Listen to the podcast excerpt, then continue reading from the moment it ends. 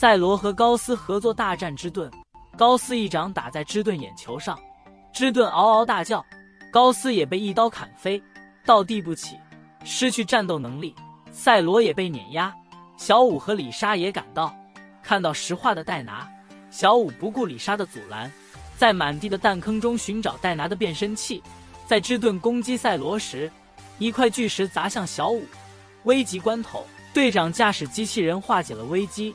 就在赛罗快支撑不住的时候，始终没有放弃的小五找到了变身器。队长主动承担起了复活戴拿的责任。小五将变身器交给队长。队长驾驶战机飞向石化的戴拿，芝顿看到人类接近，随即伸出触手阻止，却被赛罗的头镖斩断触手。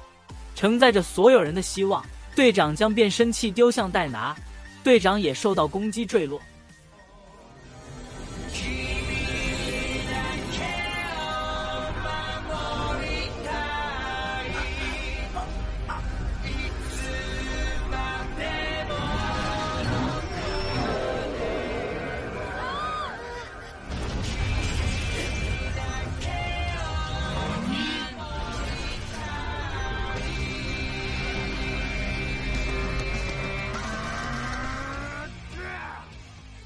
随后，在赛罗的合作下，将之盾撂倒。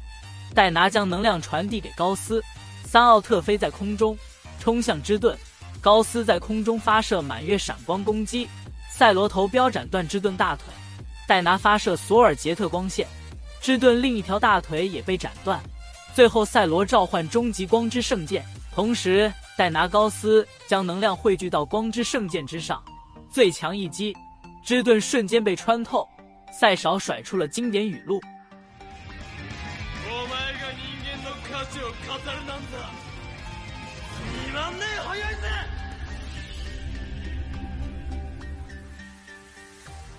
却被秒打脸。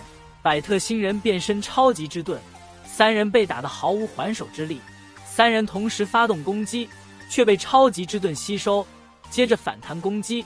三人被打倒，队员们也找到了队长。”奥特曼们也没有了能量，强行退出变身，队长的心跳也越来越弱。大贺很绝望，飞鸟这时候说道：“